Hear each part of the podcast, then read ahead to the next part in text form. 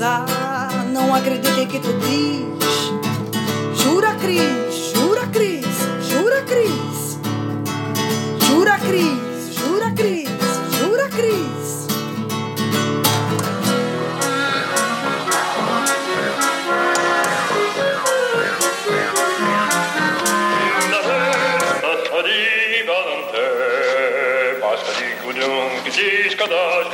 da ba di, ba shka di ba da ba da.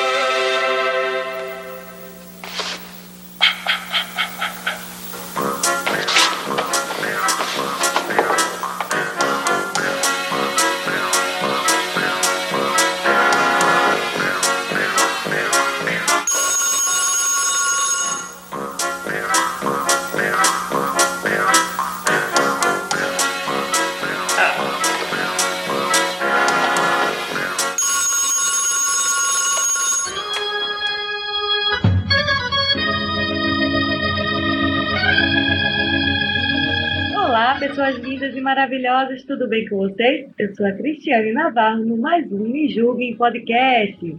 Esse podcast é acima de qualquer suspeita. Hoje, na nossa bancada, nada mais que uma pessoa super especial que eu tenho uma honra e o prazer de trazer aqui pra gente. Pra gente estar entrevistando e conversando, Theo Werneck!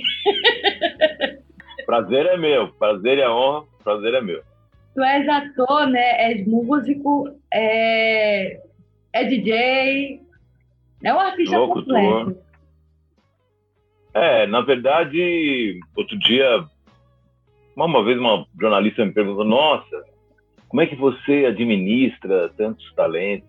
Eu falei, filha, é uma coisa que chama boleto. Ele chega, eu tenho que pagar. Então, eu, eu invento histórias para que eu consiga pagar. Mas começou muito desde muito pequeno, de, de fazer muitas coisas ao mesmo tempo. Eu comecei a estudar violão, sei lá, como todo moleque, sei lá, aos 10. Aí inventei uma guitarra quando eu tinha uns 11, 12, que eu ligava na minha vitrola, eu mesmo construí.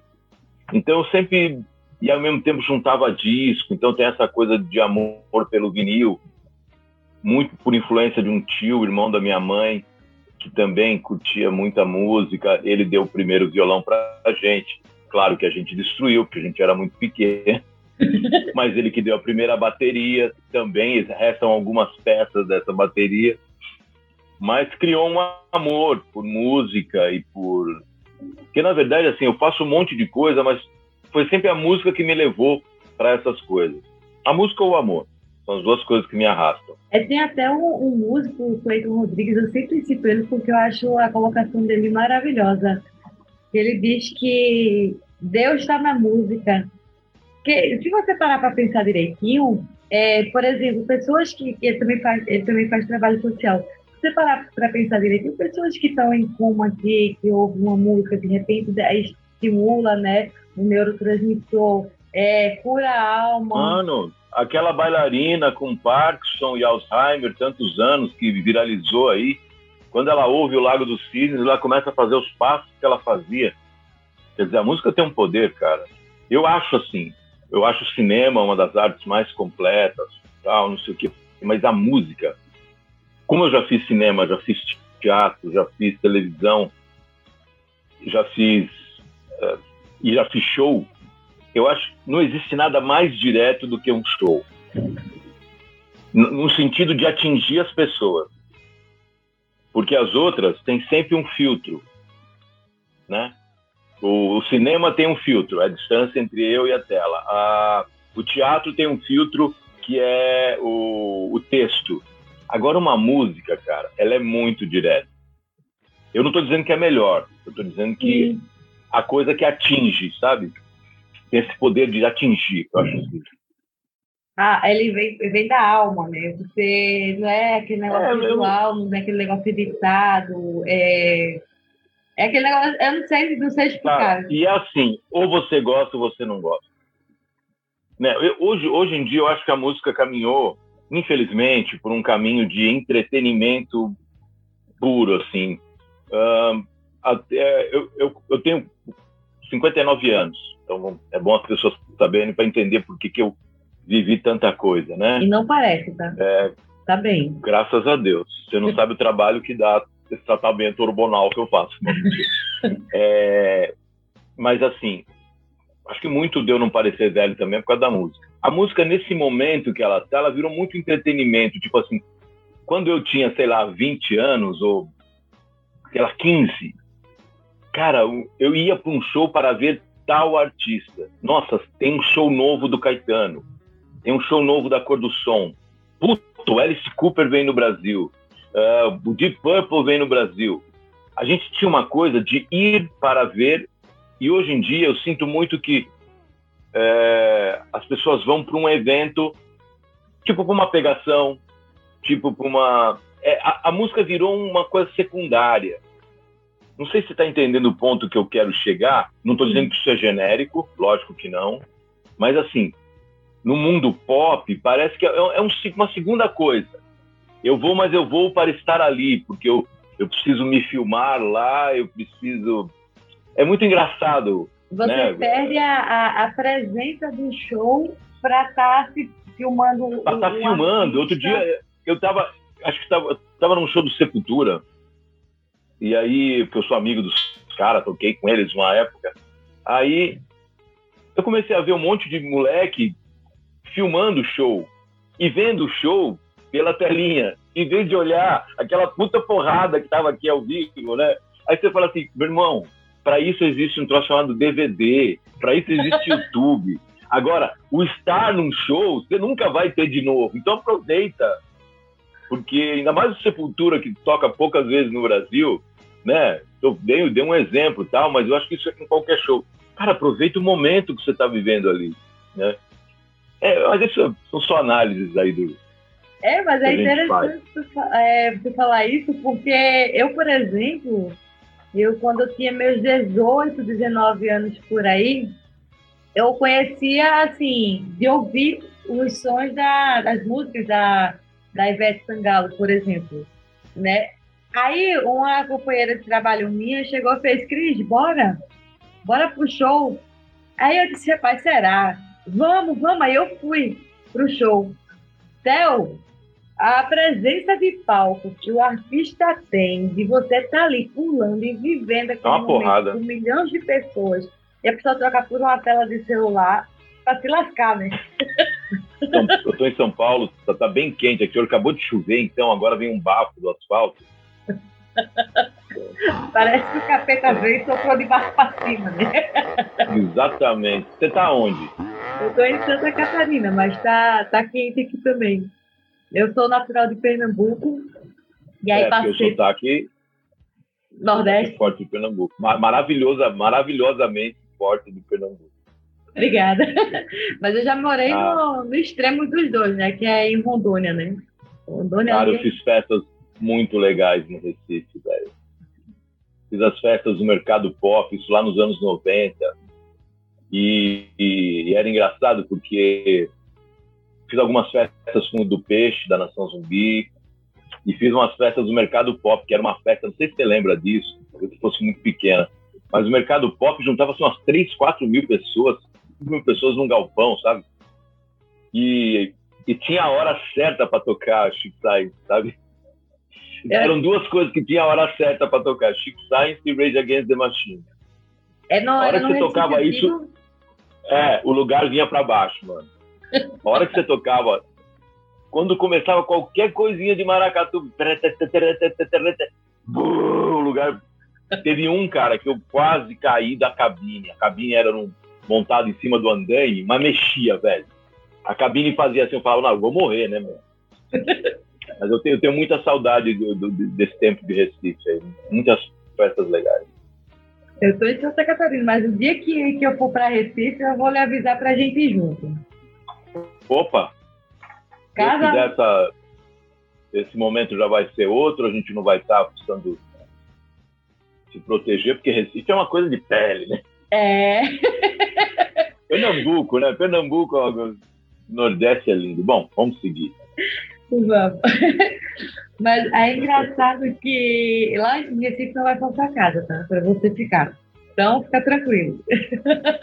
Minha família vai te receber lá. Sensacional. Dois coisinhas viram um coraçãozinho. é dois polegares viram um coraçãozinho. Ah, é assim, né?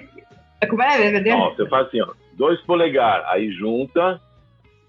Ah, adorei! Vou aprender essa agora. E, e, e tem esse aqui também. Isso aqui é quando a pessoa vem com muita bonitezinha, você vai assim, olha, meu amor, você tá aqui. Eu fico pensando nessas merdas, bicho. Eu não sei, mas eu fico pensando nessas bostas. Eu gosto muito de, de, de exercício, né? De. Pra tocar, né? Ó, que maluco. Parece simples, né? Mas eu estou indo com os dedos, os dois dedos pro mesmo lado, ó. Vamos ver se eu consigo mostrar aqui, ó.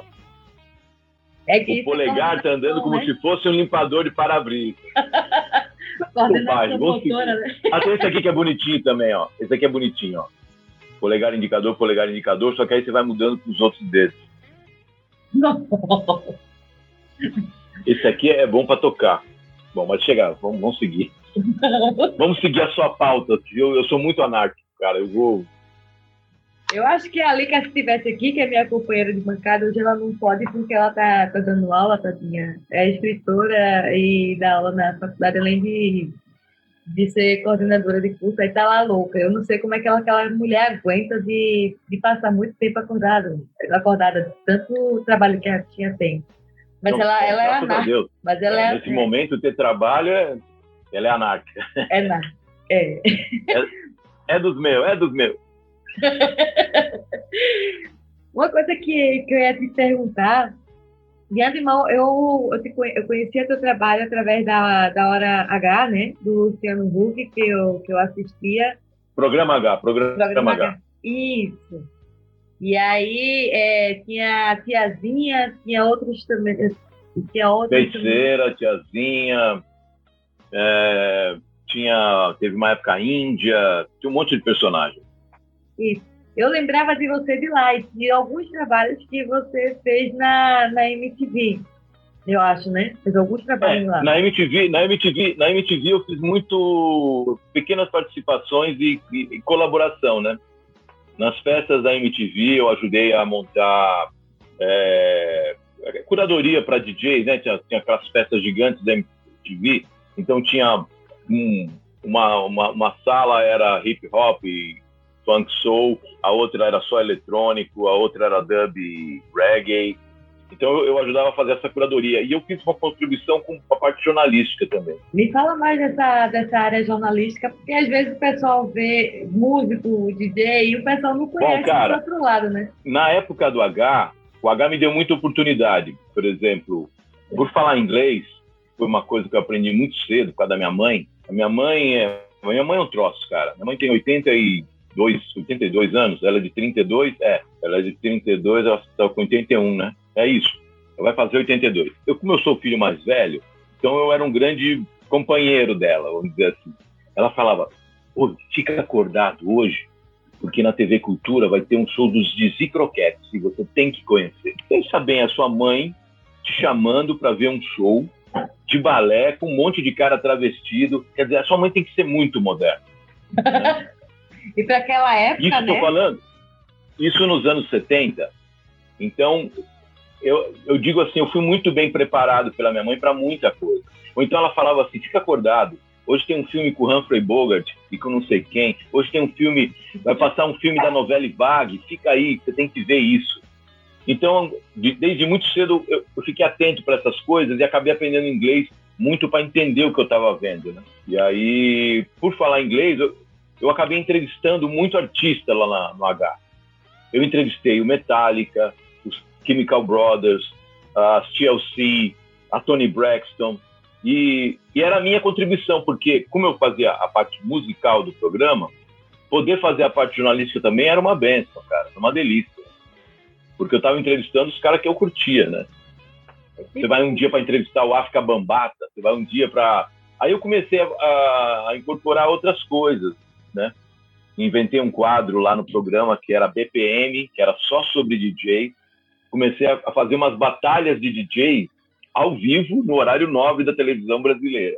Quer dizer, isso é, isso é completamente inusitado, né?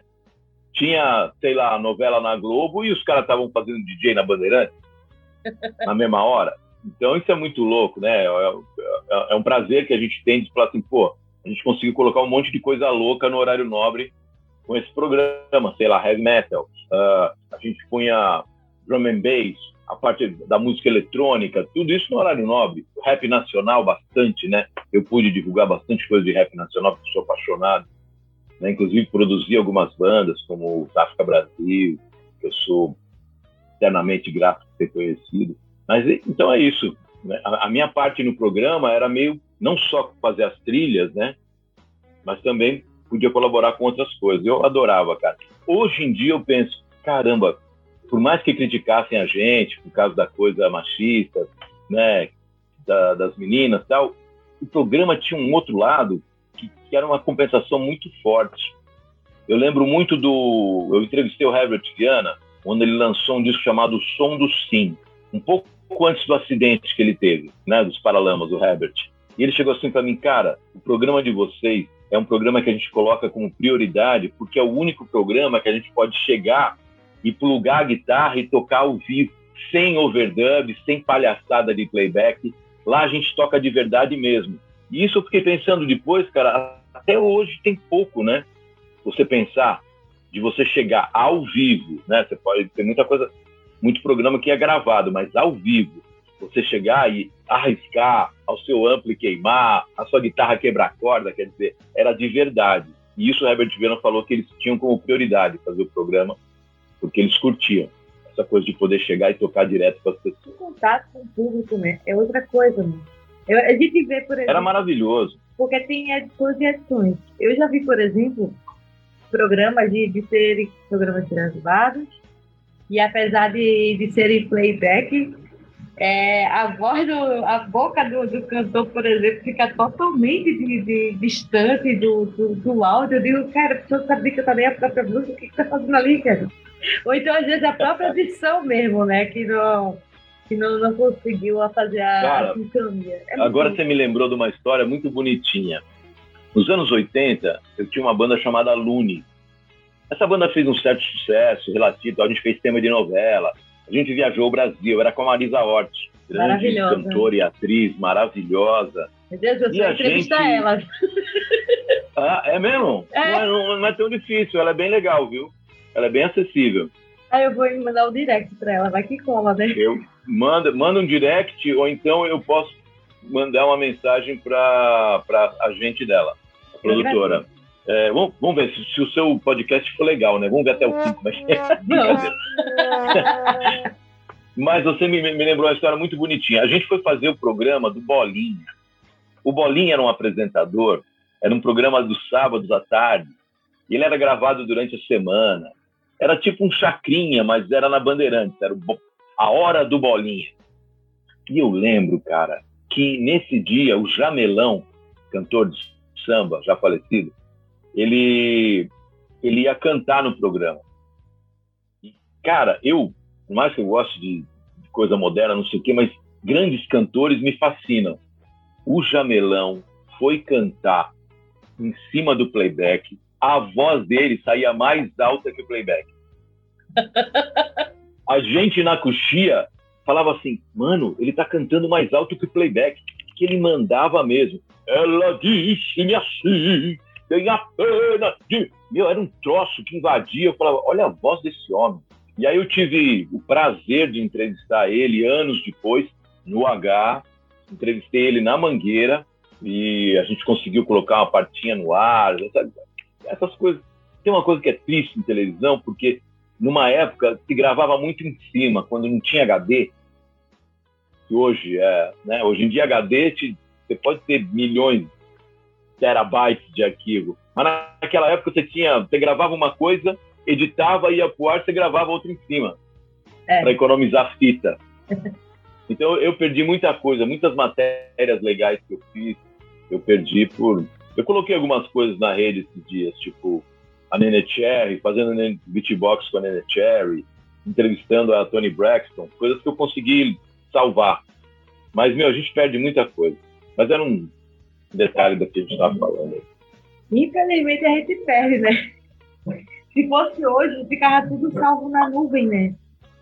É, hoje, cara, a, eu lembro que na época que eu estava na Bandeirantes, eu andei pesquisando, eles tinham uns arquivos de música de coisas dos anos 60, tipo Elis Regina, Tom Jobim. E eu me propus, eu falei assim, olha, eu, eu faço esse trabalho de graça, se vocês quiserem pesquisar esse material e colocar no ar. Aí eu tive uma resposta da, da advogada, ela falou assim, ah, Théo, você não sabe o trabalho que dá conseguir as autorizações, né? Para as autorizações das famílias dos, dos artistas. Então, esse trabalho foi arquivado, mas, meu, eu vi cada coisa lá nos arquivos da Bandeirantes. Muito bom, muito bom. E outra coisa também que aí eu lembro, né? Depois que eu, que eu olhei na Wikipédia, porque a gente conhece o trabalho do artista, mas às vezes quando a gente vai procurar na internet, é um, é um tipo um globo, né? Gente, tem coisas que o, que o, artista fez que a gente nem imagina, tem nem noção. Ou eu não acho maravilhoso. Eu acho maravilhoso essa coisa da, da internet. Quando eu dou workshop, por exemplo, de história do blues, por exemplo, que é um curso que eu estou fazendo, aí eu conto as raízes do blues, toco um pouco e tal. E aí no workshop eu falo assim, cara, tudo isso que eu estou falando para vocês está na internet. Agora, você pode ficar na sua casa e acessar a biblioteca do Congresso americano.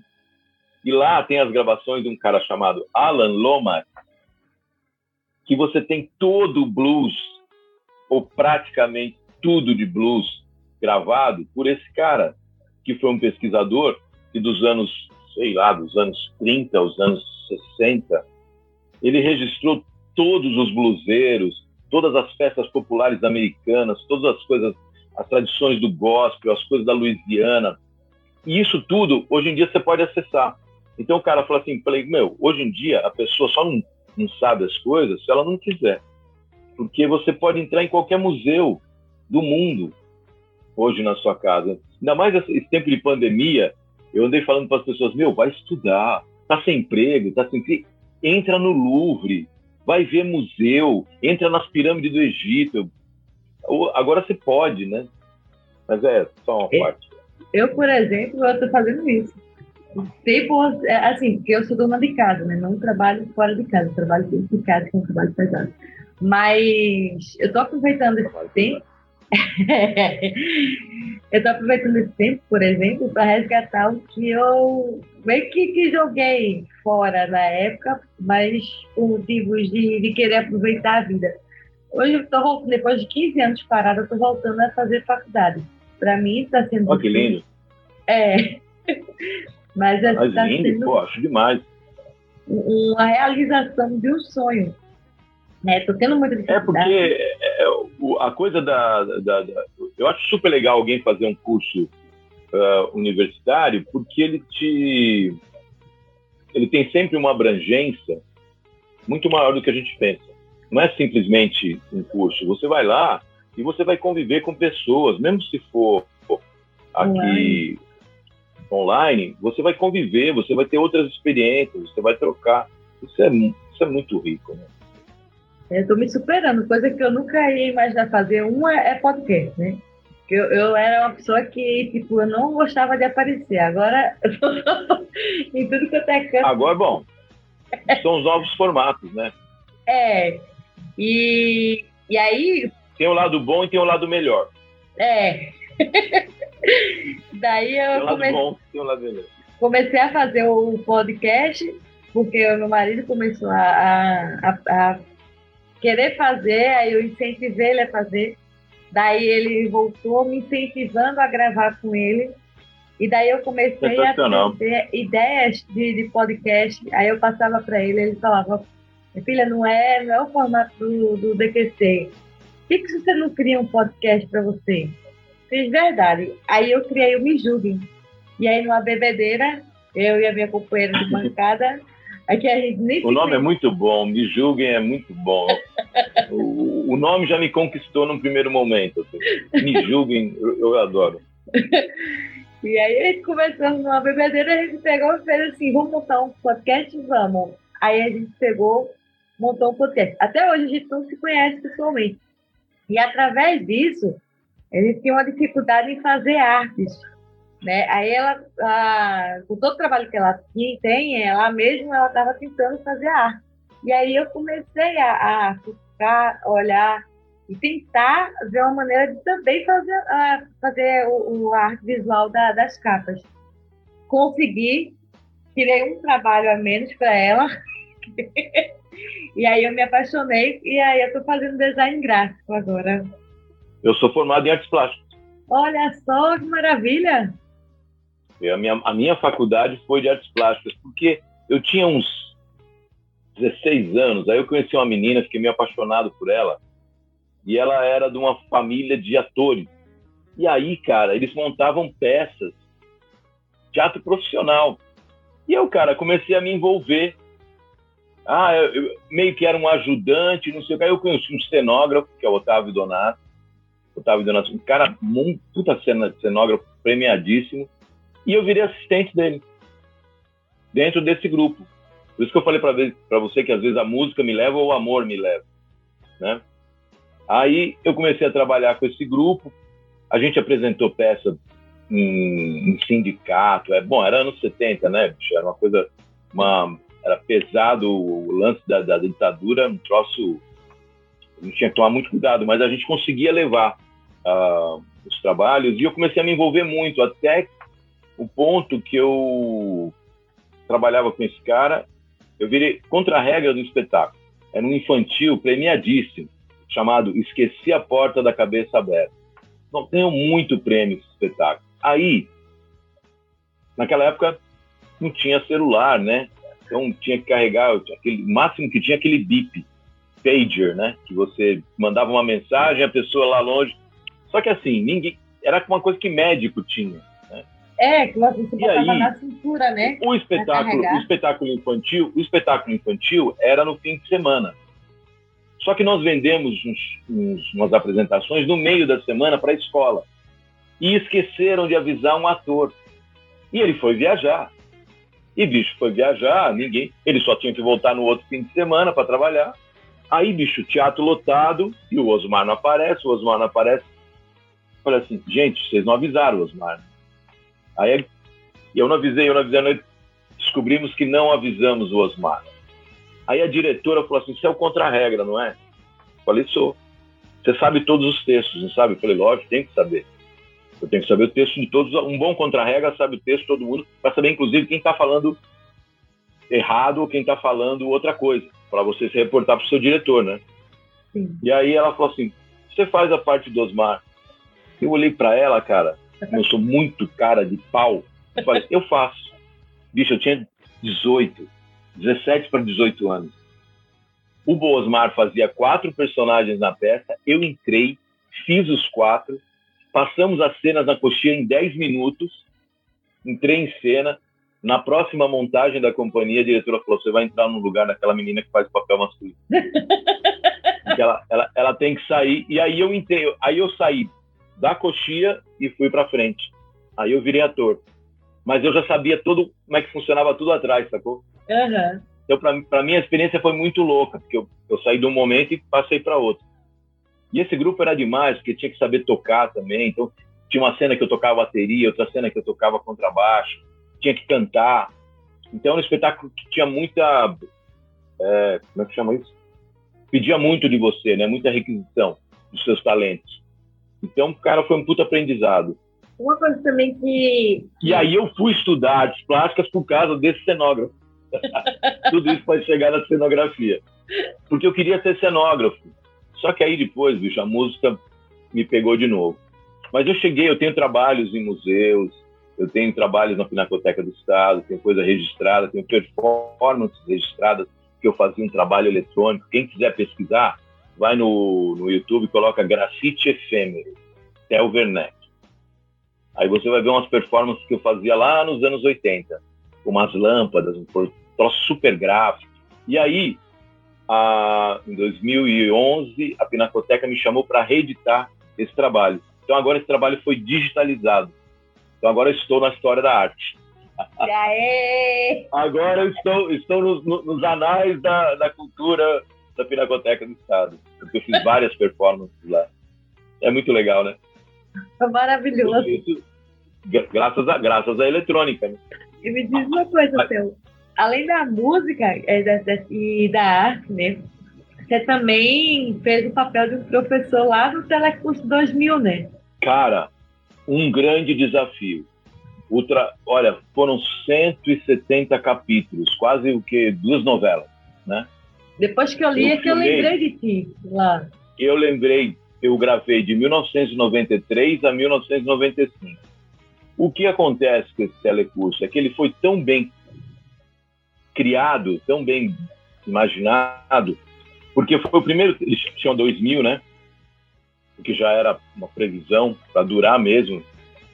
E ele foi o telecurso até então era feito assim. Eu, ator, fazia de conta que eu era um professor e explicava uma matéria.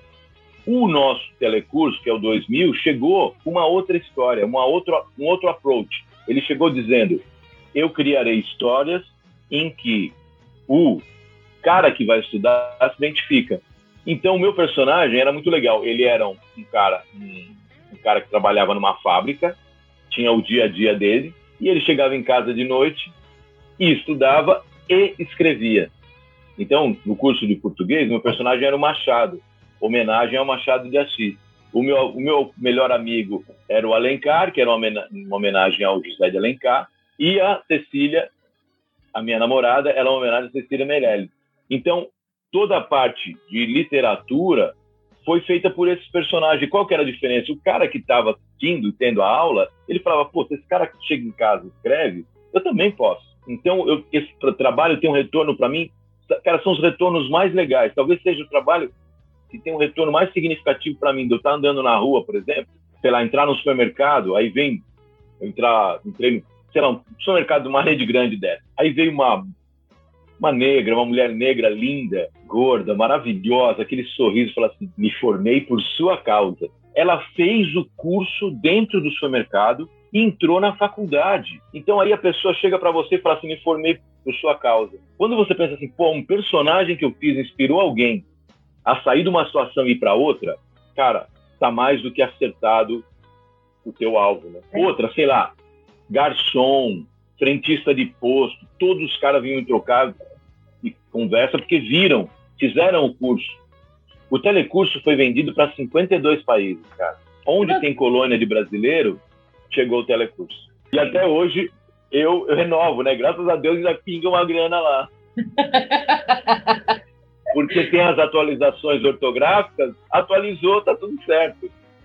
Ele ainda tá valendo, eu não sei quanto tempo ele ainda vai valer, né? É, é a gente está num momento difícil para a cultura, mas provavelmente logo mais vai ser, ser, ser refeito. Ainda existe Telecurso 2000? Passa ainda na TV. Volta e meia, amigo meu, e manda, ó você. Volta Ai. e meia eu recebo no WhatsApp, acabei de te ver na TV. Passa às 5 da manhã. Segundo o João Gordo, era o melhor programa de humor da TV brasileira. ele falava que ele chegava em casa doidão, e aí ele ligava o telecurso e morria de rir. Né? João Gordo, que é aquele jeito dele, né? Imagina o João Gordo chegando em casa doidão e ligando a TV, né? Eu fico imaginando o João Gordo aqui no Me Julguem. Olha, também, ó, também é possível, cara, também é possível. Se você puder interceder... É, é, é ele que mexe lá no, nos Insta dele mesmo. Manda mensagem, fala assim, ó, tem um podcast manda umas edições para ele, fala quem você entrevistou, que o, o, telecurso foi um trabalho muito legal, que até hoje reverbera. E, e uma escola também, porque você pegar, por exemplo, eu chegava lá, cara, era um calamaço. Eu tinha, sei lá, oito capítulos para gravar num dia. Agora, você então, já pensou mim, uma... parar para pensar, Theo, que hoje está mais comum a, a aula remoto, mas que você é, antigamente já trabalhava com esse, com esse método de aula. Vocês Não, eram muito visionários. Nesse momento, nesse momento, as pessoas estão usando a aula do telecurso. Outro dia eu vi, me mandaram uma foto e falaram, oh, que legal, com Libras, que é uma coisa nova. Os caras botaram a imagem aqui, assim, sei lá, aqui na tela, né? E aqui uhum. no cantinho tinha um cara com Libras explicando. Falei, cara, olha, mais um acesso, cara, né? Quer dizer, uma coisa que a gente não tinha na época, que agora, telecurso novo. Então, é, é, é um trabalho que eu tenho, me, me honra ter feito, sabe? E além do que, foi uma grande escola.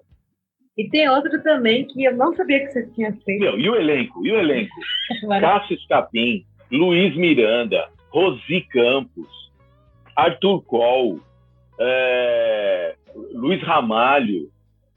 Cara, a, a maioria. O, o, o, a Rosi Campos está na Globo, o Luiz Miranda está na Globo. Quer dizer, era um elenco sensacional, cara. Não, tem, então... não tenho vergonha nem falsa modéstia de dizer. Era muito bom mesmo. Tanto que está até hoje aí, vivão. O Cássio Capim, que depois fez o Nino no, uhum. no né? Ah, tem outra coisa. Você, você, pesquisou que eu, que eu fiz o Ratimbum também?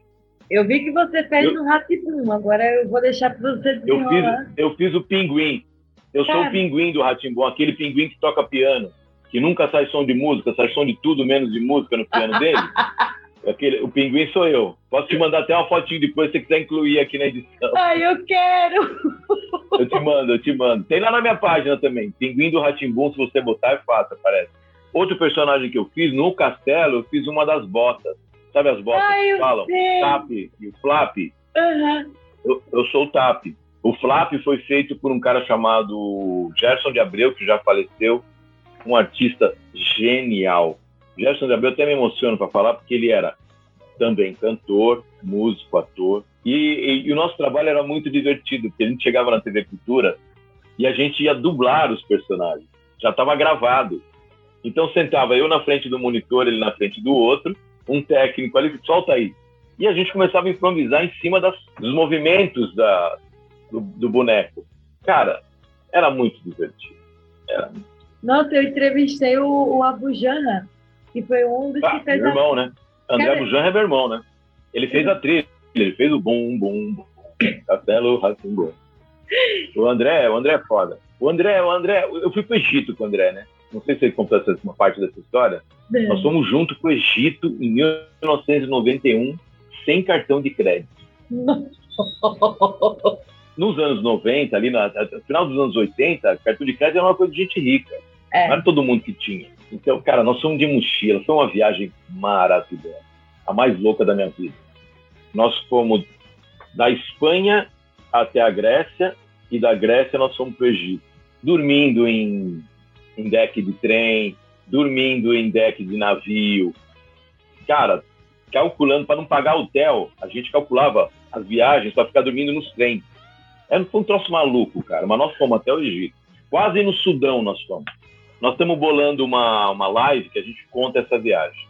Pô, quando for, me avise, porque eu quero Pode muito Pode deixar, assistir. porque vai ser, vai ser hilário, cara. E eu quero divulgar para todo mundo também tá, tá assistindo essa live.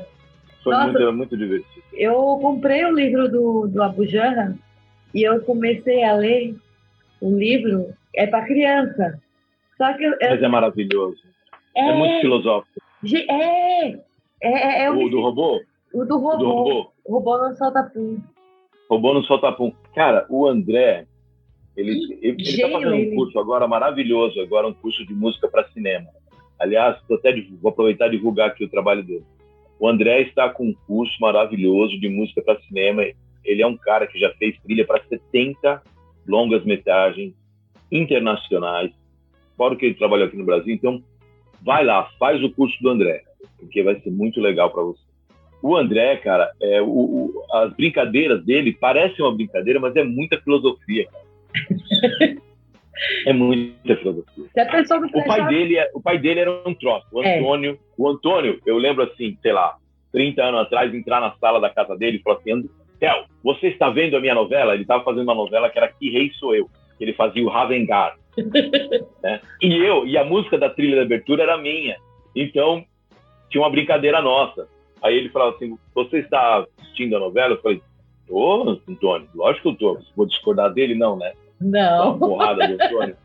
aí, aí ele falava assim: Ah, você está assistindo? O que, que eu fiz ontem? é para me desafiar.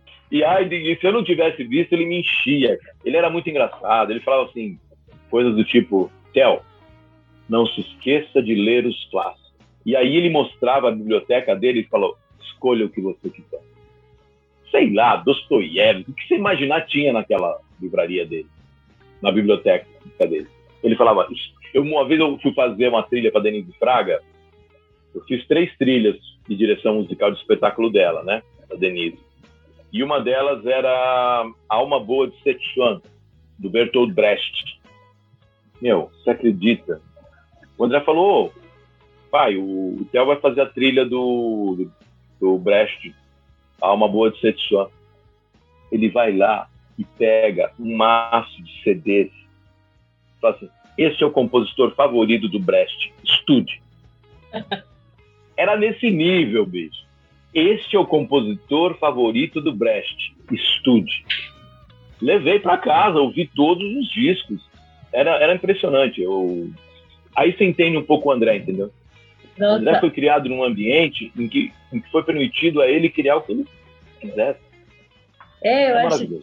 Tem uma frase Vamos que. seguir ele... aí, senão a gente começa a devagar muito. Mas diga lá. Do robô? Não, tem uma frase do, do Antônio Bujanra que o André falou que eu achei sensacional. Eu disse, vou levar isso para minha vida. Quando ele falava com o pai, ele pedia é, tipo um conselho, alguma coisa assim. E aí o pai dele pegava e falava para ele: Meu filho, a vida é sua, estrague-a como quiser.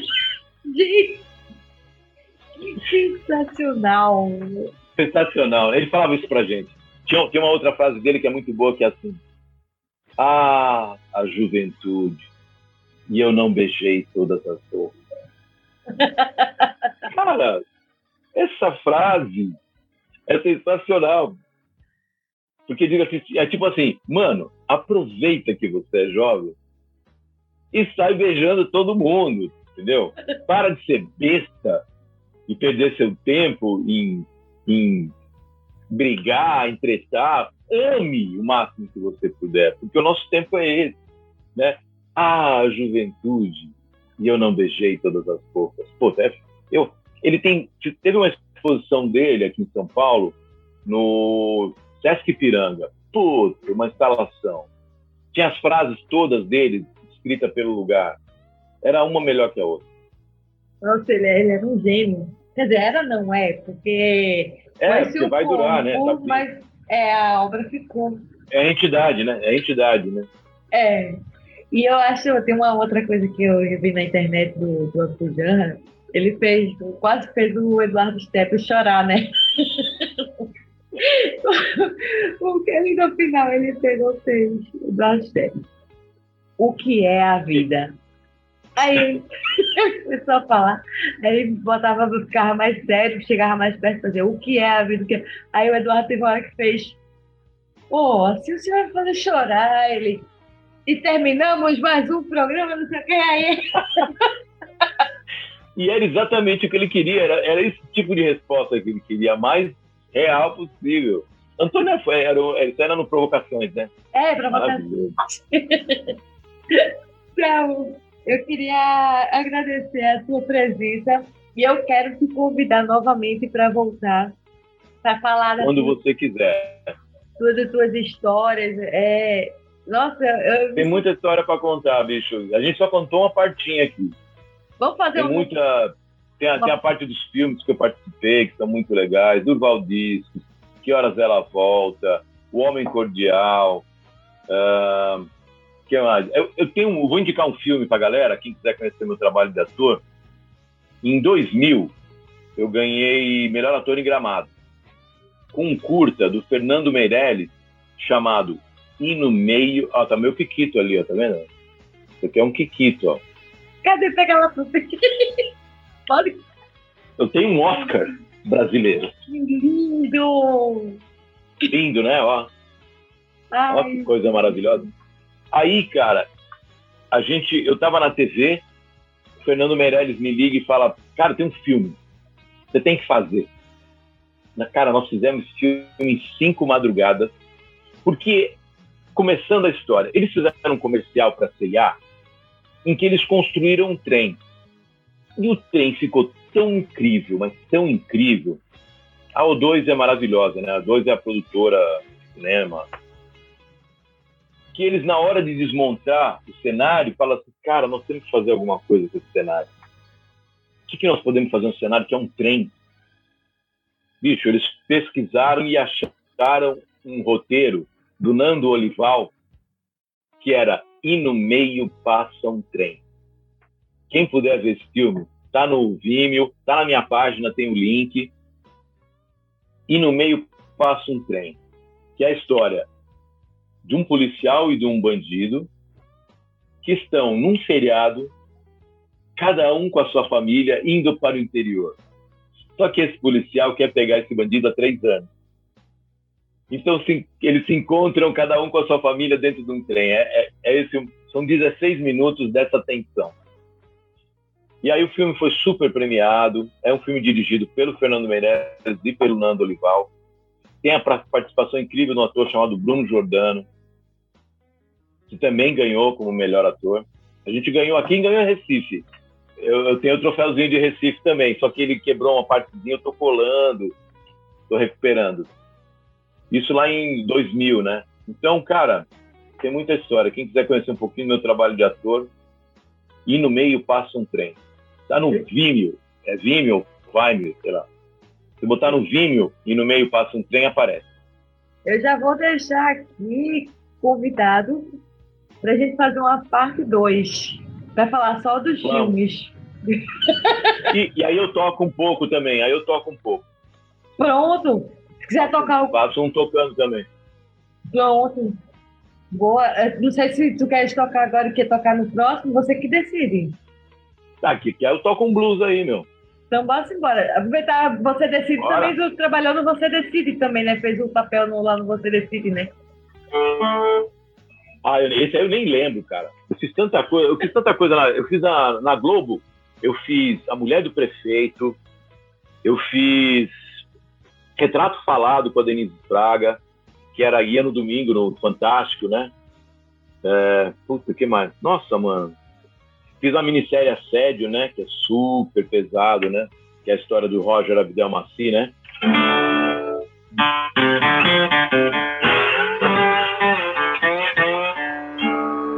Deixa eu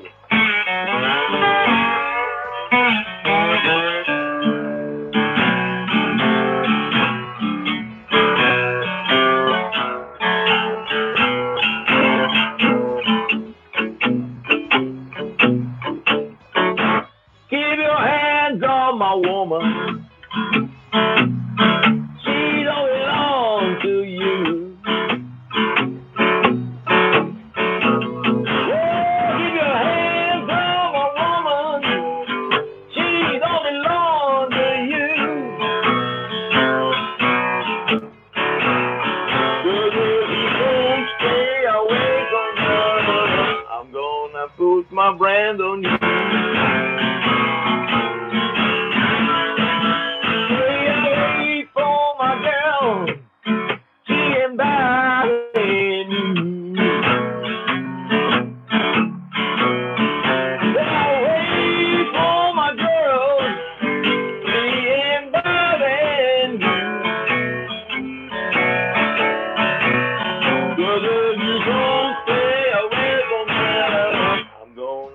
o violão aqui. pouquinho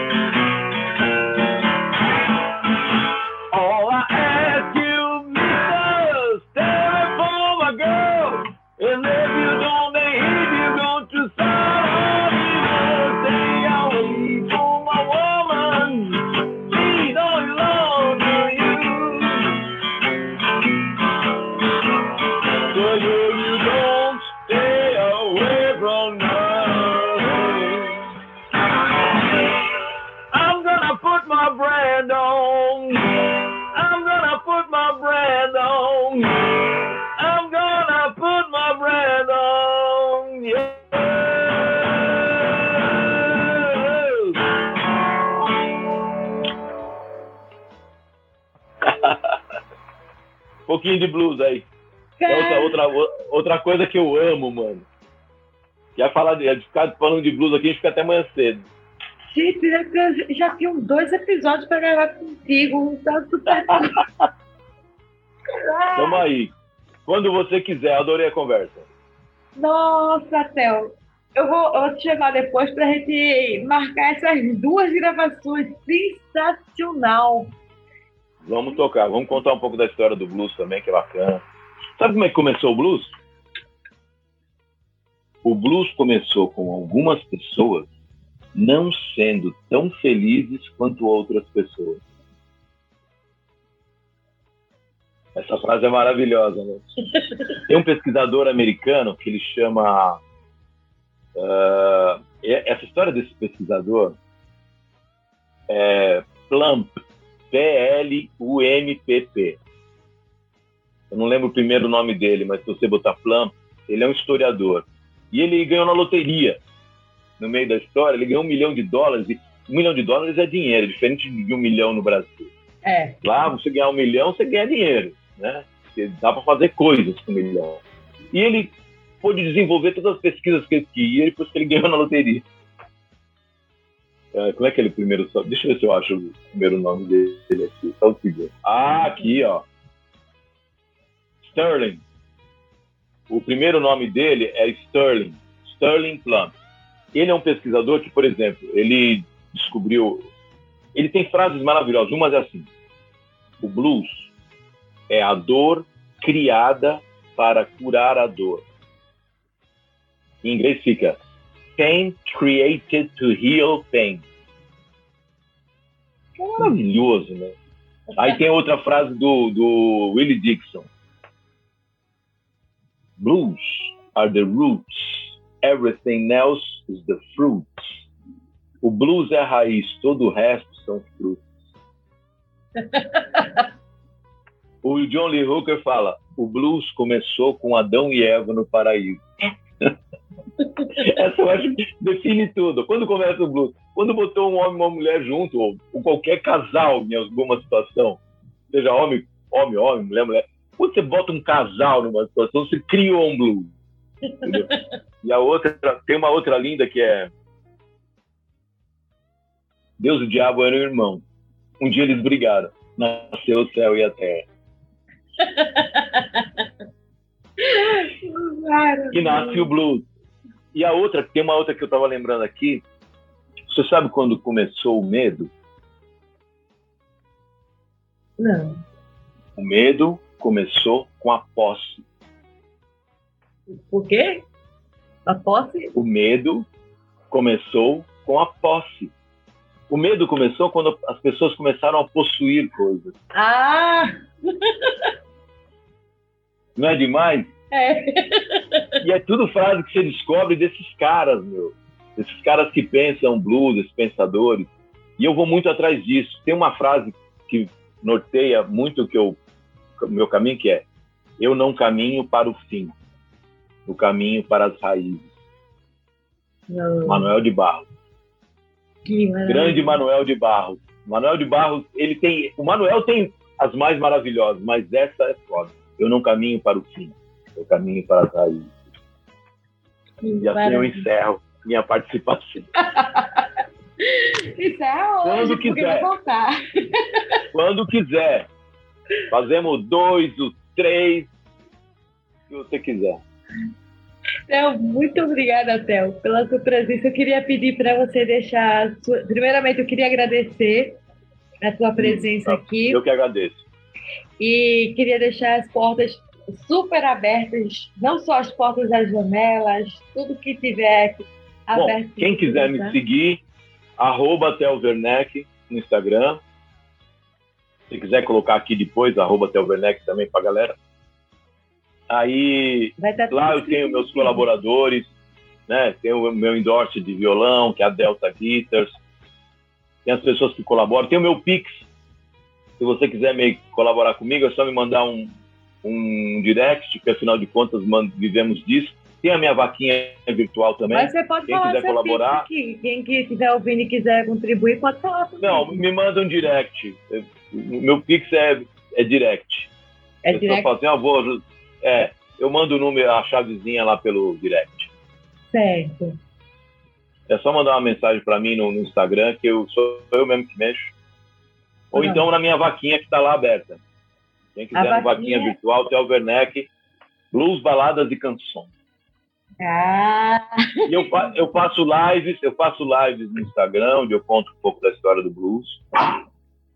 Essa sexta eu vou estar com a às 8 da noite no Instagram com a Aline Nelama, que é uma terapeuta esotérica maravilhosa, ela tem um trabalho muito lindo de música e terapia. Nós vamos estar conversando. O que mais? De agenda é isso, estamos aí. Só seguir lá até o Werneck eu conto tudo. Aí, contribuam com, o TEL, contribuam também com o Me Julguem.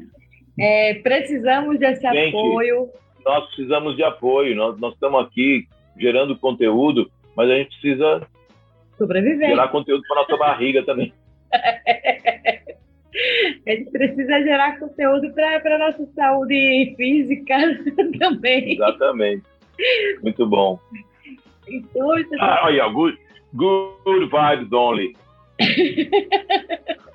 Boa vibes. Então, gente, Só good vibes.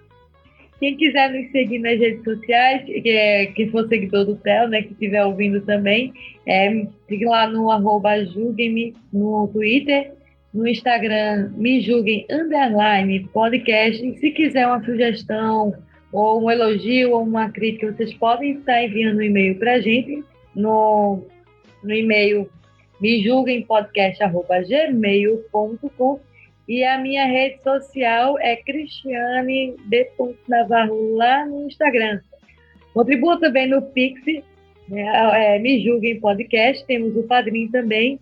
Inclusive, gostaria de agradecer ao Dan Endo, com o Padrim, o Sérgio Cabral no, no PicPay e o Luciano Dias, que contribui para a gente. Muito obrigado, meus queridos, por vocês estarem contribuindo com a gente no nosso conteúdo. Théo, muito obrigado mais uma vez pela presença. Volte sempre. Gente, um beijo. Quando quiser. Chamou, nós vem. Prazer, que nem não. centro espírita, bicho. Que nem terreiro. Tocou a tabaco e nós desce. Nós desce. Obrigada, meus amores. Um beijo. Tchau, tchau.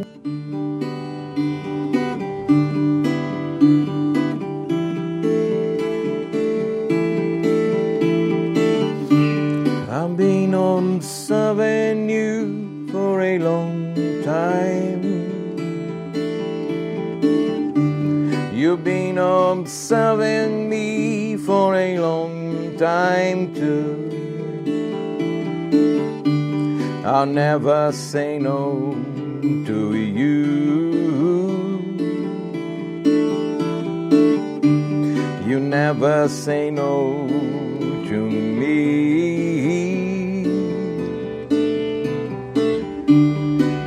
But we never talk each other, we never try.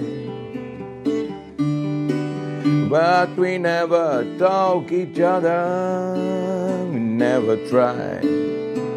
And life goes on in such a lonely way. Life goes on in such a lonely way. Just another case of common communicability. Just another case of common and communicability.